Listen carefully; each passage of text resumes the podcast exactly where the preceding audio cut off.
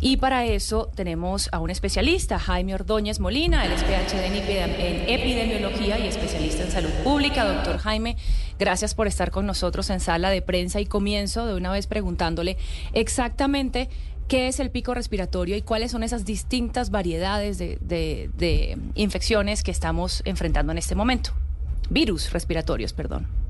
Muy buenos días, Andreina, María Camila. Bueno, los picos respiratorios siempre van a estar en temporada de invierno. Los tres virus más comunes suelen ser influencia, virus digital respiratorio y ahora, obviamente, el COVID. Doctor Ordóñez, usted es de los especialistas que considera que ante este incremento de casos de enfermedades respiratorias vamos a tener que retomar medidas de la pandemia como el uso del tapabocas en algunos espacios cerrados? Es posible que sí. En este momento no me atrevería a decir que hay que empezar a hacerlo, pero es una medida que hay que pensarla. Pero lo más importante antes de cualquier medida de estas es que hay que medir, es decir, hay que hacer pruebas de COVID a todas las personas que tienen síntomas respiratorios para poder estimar la verdadera magnitud del riesgo a que nos estamos enfrentando. Solo tomar esas medidas, asumiendo que los que están con síntomas respiratorios tienen COVID, es, es un riesgo que no se debe correr. Entonces, primero hay que hacer pruebas de COVID a todas las personas con síntomas respiratorios para poder identificar en qué punto nos encontramos y cómo va a cambiar esto en el tiempo. Recuerde que esto cambia muy rápido. Recuerde la pandemia que una cosa era hoy, en los ocho días era otro panorama y es muy distinto. Entonces necesitamos estar midiendo en tiempo real cuál es la proporción de personas que están infectadas, cuántos de esos están hospitalizados para poder saber qué medidas tomar. Doctor Ordóñez, sin embargo, no estamos viendo campañas por ningún lado de, de, hacer pruebas. Entonces, digamos que, que si, si, no se están haciendo y uno eh, está yendo a trabajar y está haciendo sus actividades normales, uno como ciudadano, ¿qué prevención debería tener porque, sabiendo que no sabe, no, no tenemos el conocimiento, la información completa en este momento porque no se están realizando las pruebas? Ciudades como Bogotá, que son más frías, y cualquier ciudad esté, no sé, por encima de los 2.000 metros sobre el nivel del mar, que obviamente va a ser más el problema va a ser más complejo porque pues cuando hace frío lo cierra las ventanas. Entonces al cerrar las ventanas se concentra el aire, este circula menos y es de más mala calidad. Eso significa que aumenta el riesgo de infectarnos. Entonces, no es lo mismo, este tipo de medidas de la mascarilla que me preguntabas, no va a ser lo mismo Bogotá que Cartagena, porque entonces en la ciudad donde hace calor, pues obviamente la gente abre las ventanas y va a circular más fácil por eso, repito, es tan importante medir el riesgo para poder establecer cómo van a ser esas medidas. Y si es el caso, no necesariamente serían las mismas para todo el país, pueden ser diferenciales, como acabo de decir. Sí, doctor Ordóñez, es que en las medidas que usted nos menciona de prevención veo un foco especialmente en las de autocuidado, que sin duda alguna son fundamentales, casi que las más importantes, pero también un poco orientado hacia lo que le, le preguntaba Andreina de las medidas de las autoridades. Hemos visto, por ejemplo, eh, que se menciona mucho, hemos escuchado que se menciona mucho la vacuna contra el virus sincital respiratorio.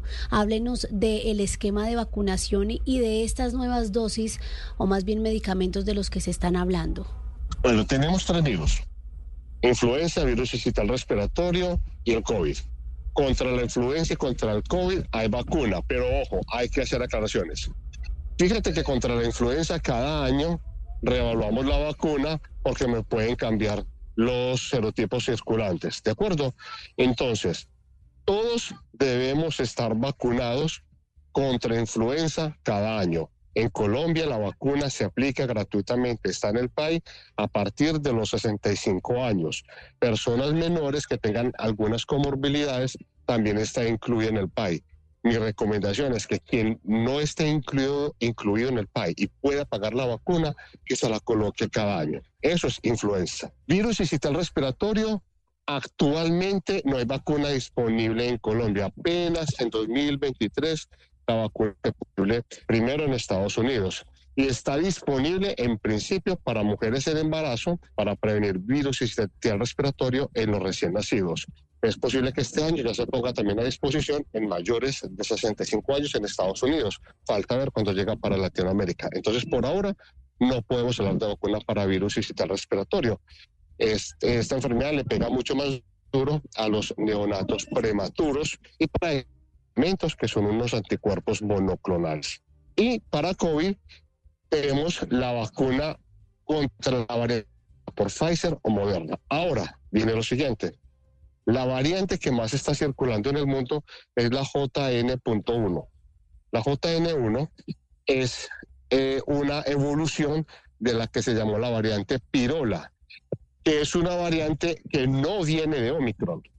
Entonces, como no viene de Omicron, los anticuerpos que se, se generan con la vacuna que tiene Omicron, pues no son tantos. Es mejor tenerla que no tenerla, pero la eficacia no es tan alta como era contra Omicron. Entonces, eso es lo que tenemos en el tema de vacunas. Ideal, todos vacunados contra influenza cada año, independiente de la edad. Y las personas eh, con mayores riesgos, de 65 años en adelante, vacunarse con la, con la vacuna que tiene la variante Omicron, a sabiendas de que la eficacia no es alta como lo era contra la variante Omicron. Doctor, eh, pues ni más faltaba que yo vaya a querer desestimular la vacunación para nada. Yo estoy vacunada, creo en las vacunas. Sin embargo, sí quiero transmitirle una inquietud que le he escuchado a varias personas que tenían eh, su esquema de vacunación completo de COVID-19, la primera, la segunda, el refuerzo, y que ante este nuevo llamado a irse a vacunar, pues tienen un poco de reticencia. Muchos también, como, eh, no sé, consumiendo alguna información de personas que dicen que eh, después de la vacuna han tenido algunos problemas de salud o dolores musculares o personas que han tenido temas de, artritis que se le despertó después de no sé cuántos años. Bueno, obviamente son, no, es una cosa que, que esté estudiada, pero le quiero preguntar qué tanto se sabe de los efectos adversos de las vacunas y para quién no estaría recomendado volver a someterse a una vacuna de COVID-19. Muy bien, en términos generales, la razón de ser de las agencias regulatorias de salud no es tanto evaluar la eficacia. A veces la gente cree que es que eh, la FDA, la EMA en Europa o incluso el INVIMA, su principal razón de ser es evaluar eficacia. No, esa es la segunda. La principal razón de ser de agencias como la FDA y EMA es la seguridad. Hay que estar muy seguros de que lo que circula en el mercado es seguro. Entonces, hay bastante de farmacovigilancia que se hace de esta vacuna. Estas vacunas son muy seguras. Tienen más o menos los mismos riesgos de cualquier otra vacuna. El riesgo más común de cualquier vacuna, obviamente el dolor, el enrojecimiento del sitio de aplicación, a veces malestar general generado por el, los mismos anticuerpos que se están desarrollando. Pero las vacunas a ciencia cierta, con información muy suficiente, que está, es pública, que información es pública, se puede acceder a la página de la FDA, de los cientos de miles de, de millones de dosis que han aplicado, donde ellos evalúan cada resultado. En eso la FDA es extremadamente rigurosa. Entonces, esa información es más que suficiente. Entonces, no se puede desestimular. Yo entiendo que pereza, yo lo entiendo. Yo entiendo que es que pereza ir a vacunarse porque me toca, y qué sé yo, yo entiendo, pero es gracias porque obviamente una vez enfermo no solamente se va a enfermar la persona, ustedes dos son mujeres muy jóvenes. Lo si ustedes se enferman de COVID, lo más probable es que a ustedes no les pase de ser una gripa muy común y corriente. Pero el problema es que ustedes van a tener contactos con personas mayores, bien sea en su sitio de trabajo o bien sea en sus hogares. Es ahí donde viene el problema, que personas jóvenes como usted, que pueden pasar incluso como asintomáticas, pueden convertirse en, en personas que no tienen la misma calidad de sistema inmunológico que un adulto mayor. Esto todo empezó, lo recuerdo yo, porque el pico respiratorio por, por los más pequeños, que porque iban al jardín, al colegio y no salían de una gripa cuando entraban a otra. Para este año y puntualmente con temas tan complicados incluso como el fenómeno del niño y el pico respiratorio, ¿cómo hay que cuidar a los más chiquitos? Porque no puede ser la medida que muchos padres han tomado, que es simplemente dejar de mandarlos al colegio. o si es la solución. No, no, no puede ser. no sé si recuerdan cuando fue terminando entonces todos estos encerramientos, que cuando los niños volvieron al colegio, se vino un pico de respiratorias impresionante. Ese contacto es necesario.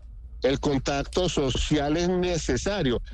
A, mí me parece interesante hacer algunas reuniones por Zoom. Es que tener que cruzar medio mundo para una reunión de media hora no tiene sentido, pero no para todas. Es decir, el contacto social es importante, la presencialidad no solo es importante por el tema psicológico, sino por el tema inmunitario, porque entonces ese contacto nos está exponiendo a una cantidad de virus en baja cantidad y vamos desarrollando defensas. No, el contacto es importantísimo. ¿Qué es lo que hay que hacer con los niños? Que tengan su esquema de vacunación completo. En el PAI está todo el esquema incluido, es gratuito en Colombia, el de influenza. Esperemos a ver cuándo se libera para Colombia la vacuna contra virus incitial respiratorio que se le coloca es a las madres, pero obviamente es para prevenir enfermedad en los neonatos. Sí. Eh, y esperar y obviamente también vacunar a los niños contra COVID, pero a los niños lo que más duro les pega en realidad es influenza, eh, a los niños en edades eh, escolar. Lo que más duro les pega de lejos es influenza. Entonces ese pico respiratorio, con ellos hay que asegurar que sí tiene su esquema de vacunación contra influenza completo. Bueno, doctor, pues aquí ya tomamos nota entonces de lo que hay que hacer, las pruebas cuando nos da gripa para identificar el virus, el esquema de vacunación completo y por supuesto las medidas de autocuidado. Era Jaime Ordóñez, doctor en epidemiología. Doctor Ordóñez, gracias por estar en sala de prensa. A usted muchas gracias por la invitación. Un, un feliz resto de mañana. Que estén muy bien.